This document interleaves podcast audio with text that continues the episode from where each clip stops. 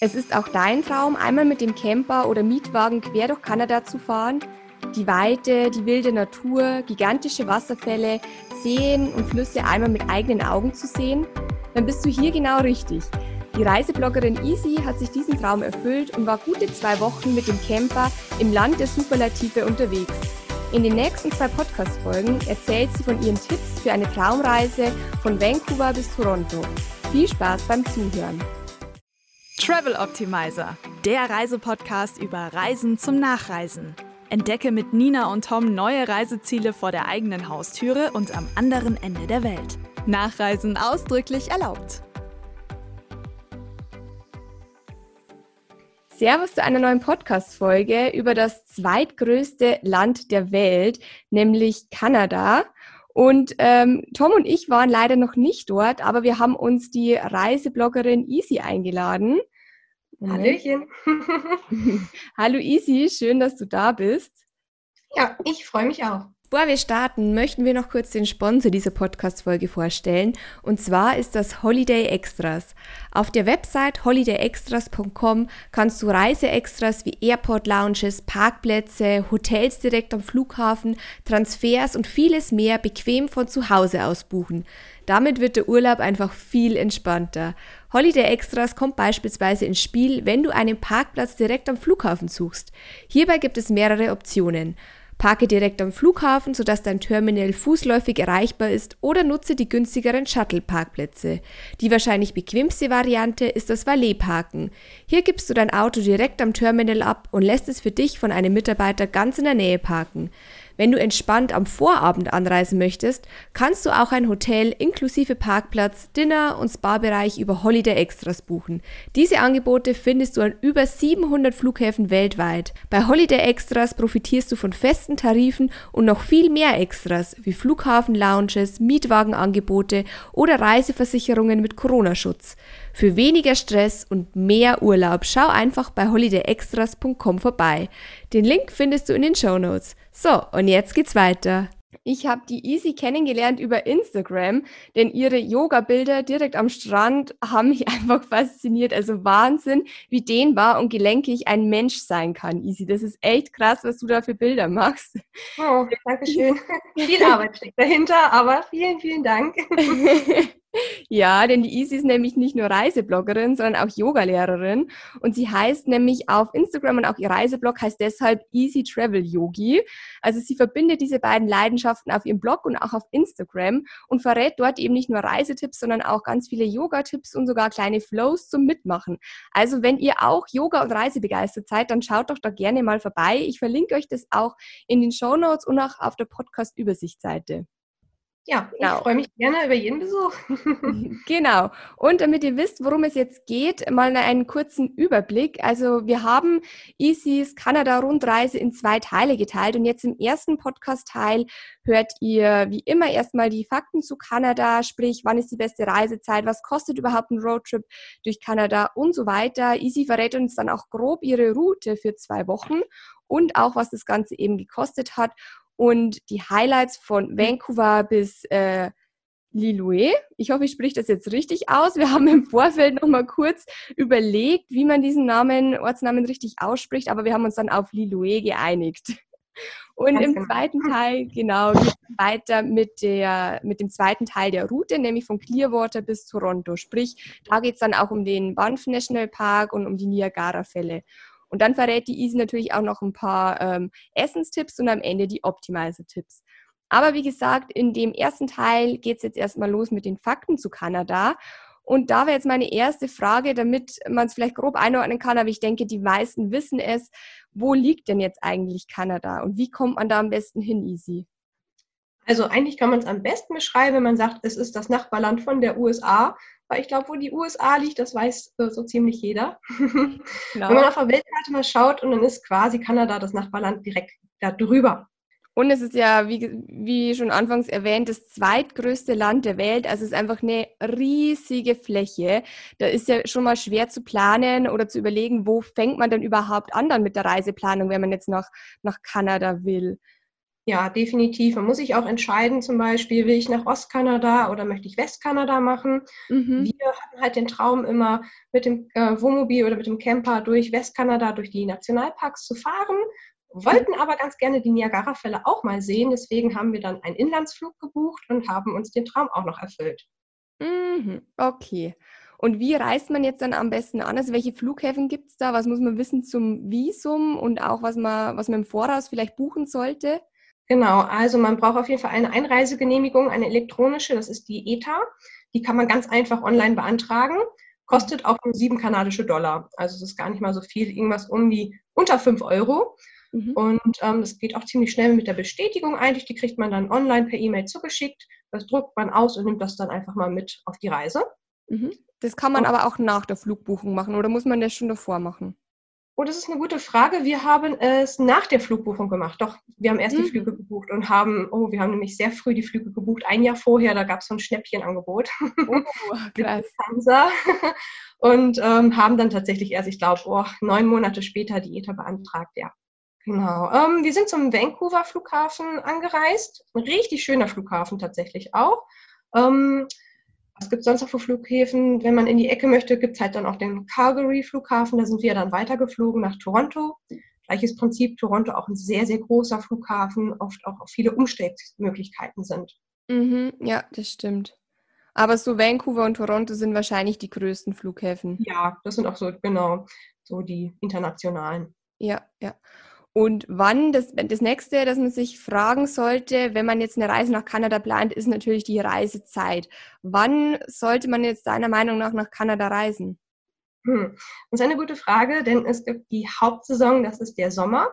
Das sind dann quasi die Monate von Juni bis August. Das ist so die absolute Hauptreisezeit in Kanada, weil es ist nicht zu kalt, es ist ein bisschen warm, es liegt kein Schnee oben in den Rocky Mountains. Und ähm, deswegen ist die Reisezeit halt sehr, sehr beliebt ist auch sehr stabiles Wetter. Ähm, aber es ist halt die Hauptreisezeit, wie hier in deutsche Sommerferien, man kennt das, es ist mhm. voll.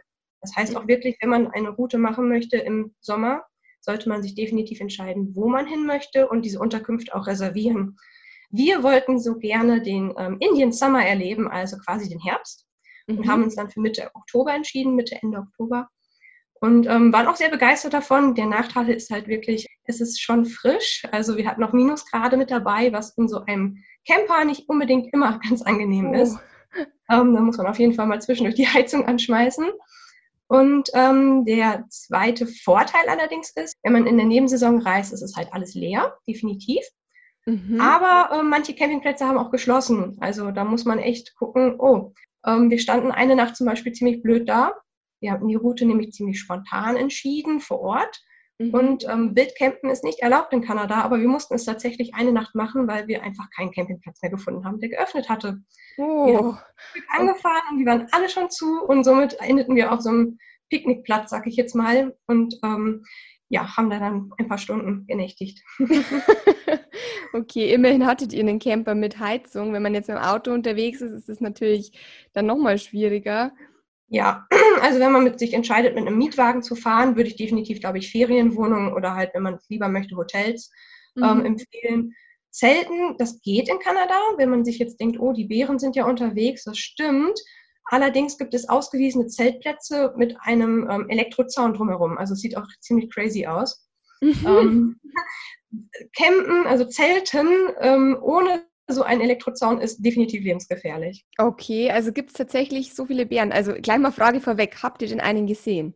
Nein. Oh. Ja, zum Glück gleichzeitig. Es gab äh, zwei Wochen bevor wir angereist sind einen ziemlichen Schneesturm, sag ich mal. Es war alles, also alles voller Schnee und die Bären sind dann halt schon in den Winterschlaf gegangen. Als wir aber angereist sind, hatten wir, wir hatten die zwei Wochen strahlend blauen Himmel, super Wetter der Schnee lag halt dann da. aber es hat nicht mehr geschneit, Gott sei Dank. Aber somit haben wir halt leider keine Beeren mehr gesehen, ja. Oh, okay. Ging dann besser doch wohl in, ähm, im Frühjahr, habe ich gehört, oder auch im Sommer tatsächlich. Also die meisten, mit denen ich gesprochen habe, die haben eigentlich alle Beeren gesehen, nur wir nicht. Oh, schade. Es ist immer ein Grund, wiederzukommen. Aber das heißt auch, die, ähm, deshalb ist das Sommer vielleicht dann besser als Reisezeit, weil die Wahrscheinlichkeit, dass man Bären sieht, wahrscheinlich noch höher ist als jetzt im Herbst oder Winter, wenn die ihren Winterschlaf abhalten. Richtig, genau. Okay. auf jeden Fall. Und warum, wenn wir schon beim, Temp äh, beim Thema Camper oder Mietwagen sind, warum habt ihr euch denn für einen Camper entschieden und nicht für einen Mietwagen? Wir sind leidenschaftliche Camper schon seit immer eigentlich, also seitdem ich meinen Mann kenne, und das ist jetzt schon 14 Jahre haben wir immer gecampt, also auch gezeltet. Wir hatten schon einen Camper-Van, wir hatten, also immer gemietet tatsächlich allerdings. Wir hatten einen Wohnwagen, Wohnmobil und ähm, wir sind zu viert gereist, also zusammen mit meiner Schwägerin und meinem Schwager, mhm. die Schwester von meinem Mann. Und wir haben immer zusammengesessen und gesagt, boah, unser Traum, komm, wir fahren zu viert mal alle mit einem Wohnmobil durch Kanada. Ja, deswegen war das halt auch eigentlich klar, dass wir unbedingt einen Camper nehmen wollten. Und ähm, da gibt es auch unglaublich viel Auswahl verschiedenen Campern, ob groß oder klein, je nachdem, was man gerne so von der Luxusvariante her haben mhm. möchte. Ja, da gibt es ja, ich, ich stelle mir genau. das so vor, wie auch in den USA, also diese riesen ja. Dinge, die teilweise wie so umgebaute LKWs fast schon aus. Oh, wir haben verrückte Dinge gesehen, umgebaute Schulbusse, also Ach, richtig, richtig, sogar Zelte oben auf dem Dach noch befestigt hatten, also es war schon witzig. Ähm, also deswegen halt, wir wollten unbedingt das Camping-Feeling haben, auch wegen der Natur. Also wenn man auf seinem Campingplatz übernachtet, man kennt das vielleicht, man wacht auf und das sind direkt die Berge, da sind schöne Aussichten oder man ist direkt am See. Das mhm. war uns eigentlich ziemlich wichtig. Die Jungs angeln auch gerne, das haben wir dann nämlich auch mal so ein bisschen mit eingefügt dann in unsere Route, dass da so ein Campingplatz war mit einem See zum Angeln zum Beispiel. Mhm. Und da steht man halt auch früh auf mal, ne? Und dann ist das ein bisschen einfacher, wenn man direkt da vor Ort schläft. Mhm. Aber ähm, es gibt auch viele, die wirklich mit einem Mietwagen fahren, weil sie nicht unbedingt die Camper sind. Und das ist auch vollkommen in Ordnung, weil natürlich kann man dennoch die Natur wunderbar ähm, erleben, wenn man dann die Wanderwege nutzt. Ne? Mhm. Ja, oder wenn man jetzt sagt, man will einfach, man, man fährt doch im Herbst oder eben auch Winter genau. und einem ist es dann zu kalt. Also zum Zelten ist es wahrscheinlich sowieso zu kalt. Ja. Mit einem Camper geht es dann. Was hattet ihr jetzt dann für einen Camper? Wenn ihr zu viert unterwegs wart, muss das ja auch ein ziemlich großes Ding gewesen sein, oder? Wir haben uns entschieden, jeder, also als Pärchen, einen eigenen ähm, Camper zu nehmen. Ah, okay. Ähm, der war tatsächlich für vier Personen allerdings ausgelegt. Also es gibt auch kleinere, die hätten definitiv eigentlich auch reicht, sag ich mal. Aber wir haben uns dann gesagt, okay, kommt so ein bisschen für zwei Wochen sich die ganze Zeit so eng auf der Pelle zu hocken. Ne? ja, ich weiß, was du meinst. Sein. Deswegen haben wir gesagt, ach komm, ne? Ähm, wir haben uns deswegen dann für zwei Camper entschieden. Ach cool, aber das hat ja auch den Vorteil, eben wenn man zu zweit als Pärchen reist, ich, ich weiß, ich kenne das, ähm, dann will man halt einfach trotzdem auch mal seine Privatsphäre oder der eine steht genau. vielleicht früher auf, der eine will vielleicht heute die Wanderung machen, der andere lieber irgendwie am See chillen. Einfach und dann war es eigentlich mal ganz schön mit zwei Wohnmobilen, die konntest du immer so nebeneinander stellen, dann hattest du direkt so deinen Bereich mit dem Lagerfeuer und so davor, das war schon ziemlich ziemlich entspannend, ehrlich. Ähm, Nochmal kurz zurück zu den Fakten. Ähm, welche Sprache spricht man denn in Kanada? Also haben die einen starken Dialekt auch im Englischen oder gibt es da noch eine andere Sprache, die dort sehr populär ist? Ja, also neben Kanadisch, der ne, Hauptsprache natürlich, mhm. ähm, ist auch Französisch sehr weit verbreitet. Ähm, es gibt ja auch dieses Bereich, sagt man ja Französisch-Kanada, wo auch wirklich fast nur Französisch gesprochen wird. Ähm, das kann man mal auf so einer Kanada-Karte, da wird das immer so ein bisschen angezeigt, wo die Bereiche sind. Allerdings ähm, mit Kanadisch, also mit Englischem, ne, mit unserem mhm. Englisch kommt man da sehr, sehr gut weiter. Akzent, äh, also einen Akzent habe ich im Westkanada nicht rausgehört. Also man hat die sehr gut verstanden. Okay. Und ähm, die Kanadier sind auch einfach ein unglaublich freundliches Volk. Also wirklich ähm, hat sich immer, hat auch immer Spaß gemacht, sich mit den Einheimischen zu unterhalten. Was jetzt wahrscheinlich viele interessiert, ähm, was kostet denn jetzt so ein Roadtrip durch Kanada? Auch das Camper mieten? Ich stelle mir das jetzt nicht so günstig vor, aber wie sieht es tatsächlich aus? Also ähm, immer wenn wir über Kanada-Kosten sprechen, dann schlägt mein Mann die Hände über den Kopf und sagt, oh, das war viel teurer als gedacht. oh, okay. Also es ist eigentlich preistechnisch ziemlich mit der USA zu vergleichen. Ähm, es fängt schon an, also der Camper, ähm, wenn ich in meine Auflistung gucke, hat für uns beide um die 800 Euro gekostet. Allerdings hatten wir den Camper auch nur für acht Tage. Mhm. Dann die Flüge, da haben wir ein Schnäppchen gehabt, wie gesagt, da haben wir direkt zugeschlagen, das war bei 550 Euro pro Person. Da sind wir einmal in Frankfurt umgestiegen, sind mit Lufthansa dann direkt nach Vancouver geflogen und hatten ja einen Dreiecksflug, sag ich mal. Wir sind von Toronto zurück nach Deutschland geflogen. Ah, okay. Oh, aber mhm. für 550 Euro hin und zurück, das ist wirklich ein Schnäppchen, ja. Ja, ne, also das, da haben wir zwischendurch mal geguckt und haben das dann direkt gebucht, weil wir gesagt haben, ach komm, da kann man nicht meckern für den Preis. der Inlandsflug war auch nicht unbedingt günstig, wenn man jetzt in Asien unterwegs ist. Man weiß, ach, ich fliege mal durch Vietnam für 20 Euro. Ne? Das mhm. ist Kanada nicht. Wir haben fast 200 Euro für den Inlandsflug nochmal bezahlt. Mhm. Aber der, wie gesagt, war uns halt wichtig, weil wir zu den Niagara-Fällen noch wollten. Mhm. Was haben wir sonst so gehabt? Also die Campingplätze, das ging eigentlich vom Preis her, das ist auch sehr unterschiedlich, je nachdem, welche Campingplätze man ansteuert. Es mhm. gibt nämlich ähm, die Komfort-Campingplätze, die quasi alles besitzen, wie Strom, Wasser etc. Die sind natürlich ein bisschen teurer die Nacht. Es mhm. gibt aber auch so eine Art Wildcampingplätze. Ähm, dann nimmt man zum Beispiel, da steht dann eine Liste mit, wie teuer eine Nacht ist, sag ich mal. Da ist auch niemand, da ist dann nur ein Briefkasten und da schmeißt man das Geld für die Nacht in den Briefkasten in so einem Umschlag rein.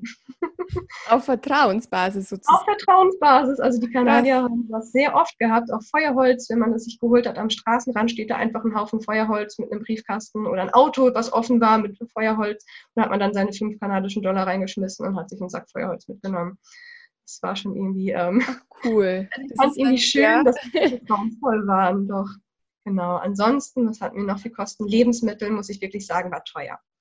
Also einkaufen in Kanada ähm, auch gleichzustellen mit der USA, die Lebensmittel waren teuer. Ich sage also immer das beste Beispiel, ich war im Supermarkt in Kanada am ersten Tag und wollte ein Glas Nutella kaufen.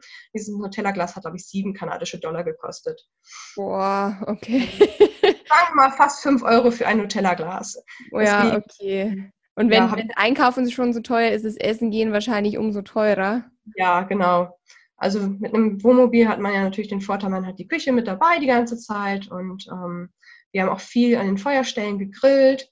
Aber man mhm. muss definitiv sagen, es ist ähm, vom Essen her sollte man wirklich Geld einplanen. Das ist schon, ist auch teurer als hier bei uns in Deutschland. Und wie sieht es mit den äh, Nationalparks und sonstigen Ausflügen aus? Also kostet das auch nochmal alles extra Eintritt oder ist man da zumindest günstig unterwegs? Ähm, der Eintritt in den berühmten Nationalpark Banff und Jasper, der hat, ähm, der hat, ähm, oh, wie viel hat der gekostet? Ich will jetzt nicht lügen. Irgendwas um die 40 Euro vielleicht. Mhm, okay, also man zahlt da auf alle Fälle auch nochmal Eintritt genau. bei den genau. Nationalparks. Das sind so kleine äh, Hütten, sage ich jetzt mal. Da hält man dann, sagt, wie viele Tage man sich in diesem Nationalpark aufhalten möchte oder wie viele Nächte besser gesagt. Und dann kriegt man das in die Windschutzscheibe geklebt und zahlt dann dafür quasi. Mhm, okay. Kann, kann, kannst du grob sagen, was ihr jetzt pro Person dann für zwei Wochen Kanada-Rundreise mit Camper bezahlt habt? Also mit allem drum und dran, mit Ausflügen und Sprit und Essenskosten und so weiter? Ja, also ich habe es mal grob überschlagen. Also es kamen natürlich ein paar Euros irgendwo da nochmal dazu. Aber wir haben pro Person ungefähr an die zweieinhalbtausend Euro bezahlt. Mhm, okay, also es ist definitiv jetzt kein Low-Budget-Urlaub. Richtig, also es ist kein Low-Budget. Es gibt natürlich auch, wenn man jetzt irgendwie extravagante Reisen macht, dann sind die natürlich auch manchmal noch ein bisschen teuer. Aber ich fand, ähm, wir haben ja gar nicht mal so viele Ausflüge gemacht. ähm, Sprit war in Ordnung vom Preis her. Das war, da konnte man jetzt nicht unbedingt meckern. Aber halt so die ganzen anderen Sachen, sowas wie Essen, allein schon ähm, Getränke, das, das ist mir in Erinnerung geblieben, dass das auch wirklich teuer war. Das ist auch der Tipp, es gibt zum Beispiel alkoholische Getränke nicht einfach so im Supermarkt oder so zu kaufen. Da gibt es immer extra Stores für. Die gibt es immer nur separat. Und wie sah jetzt dann grob eure Route für 15 Tage, also zwei Wochen aus? Du hast ja schon gesagt, ihr habt dann nochmal einen Inlandsflug gemacht und eigentlich auch nur acht Tage den Camper ähm, gemietet. Also kannst du mal ganz grob die Route beschreiben?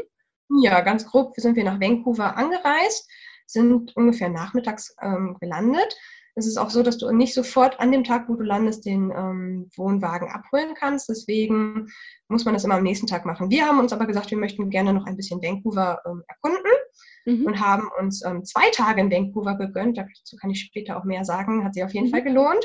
Und haben dann unseren ähm, Camper abgeholt und sind als erstes zu dem kleinen Skigebiet, das kennen die meisten, nach Whistler gefahren. Mhm. Haben dann da übernachtet haben uns da einen kleinen Nationalpark angeguckt, ähm, sind dann weitergefahren, ich glaube direkt zu dem netten Liloe. genau. Mhm. Das ist eine Goldgräberstadt, da haben wir eigentlich nur übernachtet, weil das gerade so vom, vom Weg her ganz gut gepasst hatte. Denn unser eigentliches Ziel ist natürlich ähm, Jasper und Banff gewesen. Davor haben wir allerdings noch einen kleinen Zwischenstopp in Clearwater gemacht mein persönliches Highlight, das muss ich auch immer wieder sagen, ich fand Clearwater unglaublich schön und kann es mir jedem ans Herz legen, weil mhm. Banff und Jasper sind halt so die Touristen-Nationalparks. Mhm. Und ähm, da, wo man ja auch den Eintritt bezahlt, die berühmten, wo man die Fotos kennt vom Lake Louise zum Beispiel. Mhm. Und ähm, dann sind wir nach Calgary gefahren, sind weiter geflogen nach Toronto Mhm. Toronto sind wir also das war euer Inlandsflug von Calgary? Das war der Inlandsflug von Calgary, genau. Da haben wir das, Wohn, äh, das Wohnmobil abgegeben, oder die Wohnmobile, die beiden.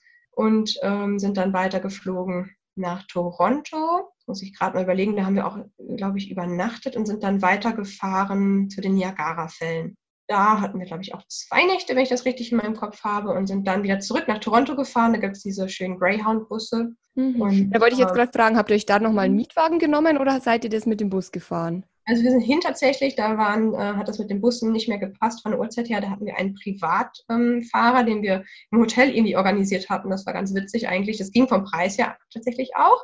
Aber zurück, der Greyhound-Bus ist definitiv günstiger und auch genauso gut. Also da sind wir einmal umgestiegen ähm, in Toronto selbst, bis wir dann zum Flughafen noch gefahren sind. Der war wirklich nicht teuer, der Greyhound-Bus. Den haben wir online dann gebucht. Ja, von Toronto aus ging es dann wieder nach Hause, nach Deutschland sehr coole Route. Also da habt ihr eigentlich eh schon so die, die Top-Highlights, die man jetzt so kennt, auch von Kanada, eigentlich alle abgeklappert. Ja, genau. Also wir wollten so die schönen Sehenswürdigkeiten natürlich nicht auslassen. Okay, aber jetzt nochmal ähm, detaillierter dann. Springen wir mal nochmal zurück nach Vancouver, wo ihr gestartet seid. Da wart ihr jetzt zwei Tage. Was ähm, soll man sich denn da anschauen? Was lohnt sich da? Also wir haben uns einmal Vancouver selber ist eine unglaublich schöne Stadt, das muss ich wirklich sagen. Hat mich so ein bisschen an New York erinnert. Auch sehr schöne Hochhäuser mit dabei, aber direkt am Wasser mit einem schönen Hafen. Echt toll. Wir waren einen Tag im Capilano Suspension Bridge Park mit den Hängebrücken. Fand ich auch sehr lohnenswert. Es ist halt eine Touristenattraktion, muss man mal dazu sagen. durch die Natur zu wandern in den Nationalparks hat schon mehr ähm, Charakter, sag ich mal. Aber ich fand es trotzdem sehr schön mit den Hängebrücken da so. Haben die sehr schön gemacht, sagen wir es einfach so. Also man konnte sehr gut da durchlaufen, war auch sehr entspannt, es war nicht sehr voll. Mein Highlight war, wir sind einen Tag weitergefahren mit der Fähre nach Vancouver Island. Mhm. Das war eine ziemlich lange Anreise, weil wir wollten unbedingt Whale-Watching machen, also die Wale beobachten. Mhm. Also Vancouver Island ist sozusagen diese riesige, große vorgelagerte Insel vor Vancouver, genau. oder? Genau, die ist wirklich riesig und die, ganze Insel heißt äh, Vancouver Island. Und ähm, wir sind zur sagen wir mal, Hauptstadt davon, von dieser kleinen Insel, ähm, gefahren. Das hat auch ein paar Stunden gedauert, weil wir unbedingt eins machen wollten. Wir wollten Whale-Watching machen in einem Zodiac-Boot. Also es sind diese kleinen Luftkissenboote. Mhm. Von Vancouver selbst auch, gibt es auch Whale-Watching-Touren, allerdings nur in diesen großen Booten. Und das war uns irgendwie zu, ja, das, also wir fanden das andere klang ein bisschen spaßiger, also haben wir die lange Anreise auf uns genommen. Und ich kann es auch nur empfehlen, mhm. weil wir hatten einen unglaublich tollen Trip. Also wir hatten mal wieder richtig Glück, denn wir durften Killerwale sehen, die äh, die Jagd haben. Wir oh, haben eine ganz große Familie Orcas gesehen, die locker zwei Stunden lang einen, einen Seehund gejagt haben oder eine Robbe. Wow. Es ist Natur, muss man jetzt dazu sagen. Also die Killerwale sind halt, wie sie sind, Killerwale. Also die spielen wirklich mit ihrer Beute. Das war wie, wie also das hätte ein Zoobesuch sein können. Die Wale sind durch die Luft gesprungen. Ja, Ach, und äh, machen die, um auf die Robbe zu landen, um, darf ich das jetzt hier so sagen, die Knochen zu brechen, um die irgendwann zu verspeisen. Ja, also die lassen sich aber auch richtig Zeit als Familie. Die umkreisen immer wieder die Robbe und springen immer wieder hoch, immer wieder. Selbst unser Guide konnte sein Glück nicht fassen. Also der wow. Hatte so viel Spaß. er war nur am Fotografieren, weil er meinte, sowas erlebt man maximal, maximal zweimal im Jahr, wenn, obwohl er täglich fast rausfährt. Also wir hatten richtig Glück und es war Wahnsinn. Also wow, ja, das glaube ich. Vor allem, wenn man eben in so einem kleinen Luftkissenboot genau. sitzt, wie auf einem riesen Schiff, da ist man wirklich live dabei und wirklich auch hautnah dabei. Ja, mega. Ja, also das war schon, also wir mussten so ein bisschen Abstand natürlich halten, weil wenn so ein riesiger Orca in die Luft springt. Ähm, ja, und der landet auf dem Boot, das stelle ich mir jetzt auch nicht so lustig vor. Ja, aber das war schon, also das war irgendwie, man kam aus dem Staunen gar nicht mehr raus. Also das, und auch dieses Meer, man äh, passiert auch die Grenze zu USA und ähm, man ist da mitten auf diesem Wasser und es war spiegelglatt. Und dann springen da auf einmal diese Orcas raus. Es war schon wirklich verrückt. Also wow, mein ja. persönliches Kanada-Highlight auf jeden Fall. Mega. Was hat das Ganze denn gekostet? Das ging vom Preis her tatsächlich. Ähm, das Whale-Watching selber hat 80 Euro pro Person gekostet. Oh, das ist echt okay für kanadische ja. Verhältnisse. Ja, auch. Es war halt nur die Anreise dahin. Ähm, die Fähre war allerdings jetzt auch nicht so teuer in meiner Erinnerung ich würde jetzt irgendwas um die 15 Euro schätzen. Mhm. Ja. Aber ihr habt es an einem Tag gemacht von Vancouver ja. aus. Also hätten wir mehr Zeit gehabt als diese 14 Tage. Ich kann Vancouver Island nur empfehlen. Das ist eine wunderschöne Insel. Also diese mit dem Booster, ähm, um zu dem Whale-Watching ähm, zu der Tour zu kommen, sind wir mit dem Bus über die Insel gefahren. Ein Teil davon auf jeden Fall. Und es war traumhaft schöne Landschaft. Und mhm. gerade im Sommer ist die Insel auch sehr beliebt zum Baden. Mhm. Da kann man dann nämlich auch schwimmen gehen. Was gibt es in Vancouver dann sonst noch zu sehen? Also in der Stadt ist es, kann man sich das auch vorstellen wie so eine ähm, amerikanische Großstadt auch, also mit, ja. mit Skyline und äh, vielen Hochhäusern oder ist das alles weitläufiger? Es ist so eine Mischung von beidem tatsächlich. Also du hast einmal die richtige City, die ist tatsächlich so ein bisschen mit den Hochhäusern, so ein bisschen New York-like, riesige Shopping-Center. Und ähm, wenn du dann Richtung Hafen läufst, da kannst du sehr schön spazieren gehen. Das würde ich sonst noch empfehlen, das haben wir gemacht. Dann gibt es die Brücken. Ähm, wo man drüber fährt und dann ist man auf einmal mitten in der Natur. Also Vancouver hat so beides. Du bist mitten in der City, fährst aber ein paar Minuten mit dem Bus und bist auf einmal mitten in der Natur. Das war schon echt cool. Mhm, mh. Ähm, mit dem äh, Öffentlichen kann ich empfehlen, das alles über Google Maps zu machen. Ähm, das, also wenn man das eingibt, dann zeigt er nämlich genau auch an, welche Busse man nehmen muss, um wo hinzukommen. Ah, Allerdings okay, ähm, hatten wir kein ähm, Wi-Fi und wir haben uns auch keine SIM-Karte geholt. Also wir hatten tatsächlich kaum Internet in Kanada. Das ist jetzt auch schon zwei Jahre her. Ich weiß nicht, wie es jetzt ist, aber die waren damals echt, ähm, das war ein großes Problem ohne Internet. Deswegen am besten vorher schon alles runterladen, was ihr braucht tatsächlich. Mhm. Ähm, Gerade wenn man mitten in der Natur in den Nationalparks ist, da ist auch manchmal gar kein Empfang natürlich. Mm, okay, ich wollte gerade sagen, oder eben SIM-Karte kaufen, aber wenn dann kein Empfang da ist, dann lieber ja. alles, alle Offline-Maps runterladen.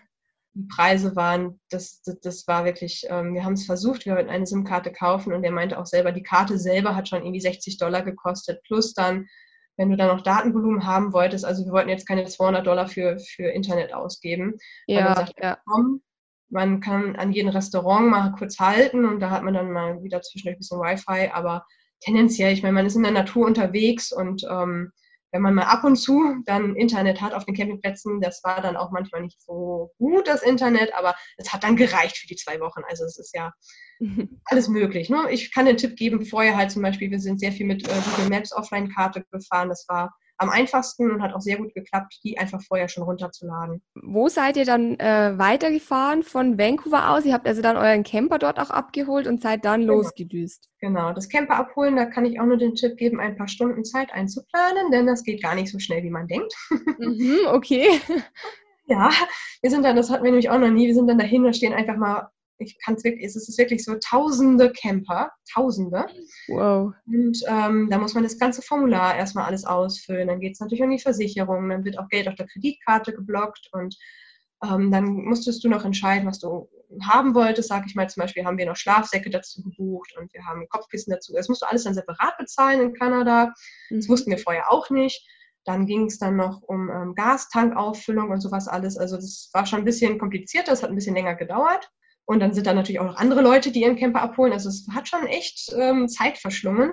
Plus man mhm. darf sich dann noch einen äh, 40-minütigen Film angucken, wie man denn so einen Camper handhabt. Also für alle, die noch nie gecampt haben oder noch nie ein Wohnmobil gefahren sind, das war für uns auch das erste Mal mit einem Wohnmobil, man kriegt 40 Minuten Filmmaterial und das war wirklich gut, das Filmmaterial. Hat ähm, okay. ähm, viele Fragen beantwortet. Gerade ähm, sind ja zum Beispiel hoch in die Berge, wo es Minusgrade gab, wie man dann mit dem Frost umgeht und so. Das mhm. ähm, Videoclip war wirklich hilfreich, das muss ich sagen. Dann, als wir den endlich hatten, da ging schon, da mussten wir uns ziemlich beeilen, weil den ersten Campingplatz hatte ich tatsächlich vorreserviert in Whistler. Den wollte ich unbedingt haben, weil da steht man oben an so einer Klippe, sag ich mal, und kann dann runter so auf die Tannen und auf die Berge schauen, wenn dann morgens die Sonne so aufgeht. Und mhm. ähm, wir sind angekommen, da war es allerdings schon dunkel.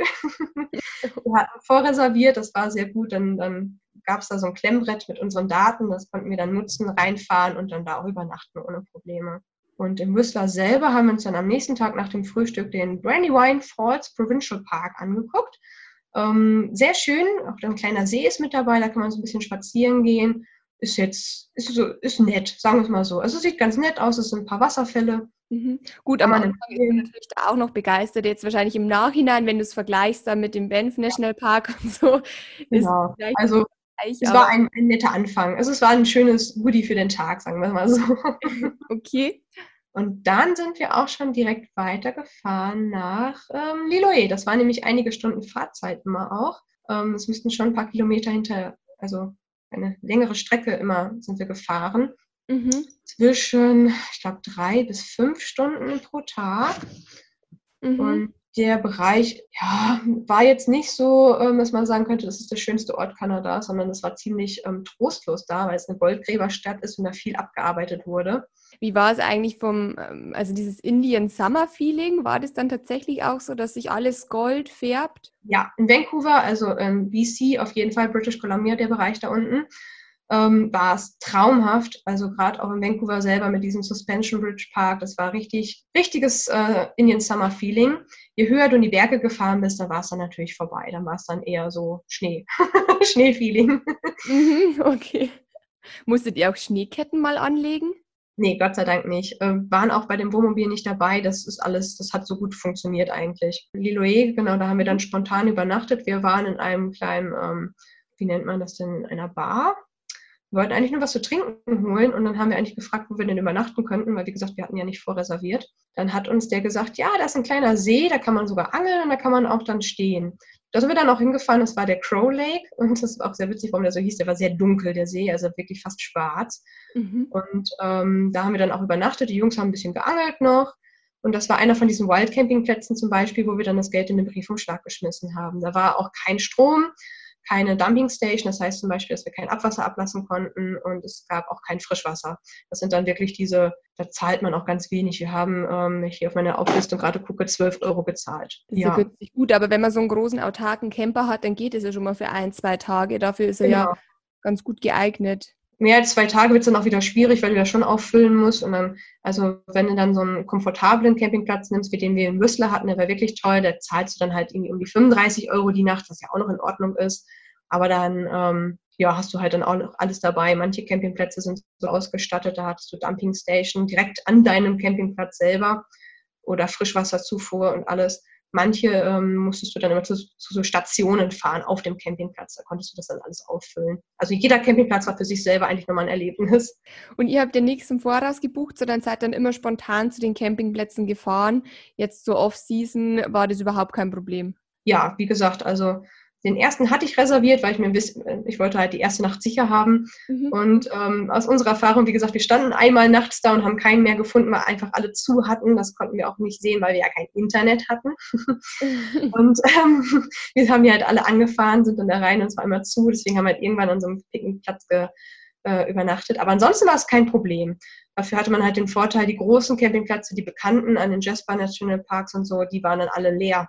Das war dann sehr vorteilhaft zum Beispiel. Und dann seid ihr von Louis weitergefahren nach Clearwater und da beginnt dann eigentlich schon so der zweite Teil der Route, den wir dann einfach nochmal ausführlicher auch im zweiten Teil der Podcast-Reihe ähm, hören von dir. Ich würde jetzt an der Stelle einfach mal Schluss machen, Easy. Vielen Dank schon ja. mal für deine ganzen Tipps. Und wer sich jetzt nicht alles merken konnte, ihr findet auch bei Easy auf dem Blog easytravelyogi.com, aber auch bei uns auf der Übersichtsseite nochmal alle Fakten Fakten und Daten, also wie auch die Campingplätze hießen, wie die Route genau nochmal aussah von Easy, wie lange sie wo geblieben ist und auch die ganzen Ausflüge in und um Vancouver. Und wenn ihr Lust habt auf den zweiten Teil der Route von Clearwater über den Banff National Park und Toronto und die Niagara-Fälle, dann hört auch da nochmal rein.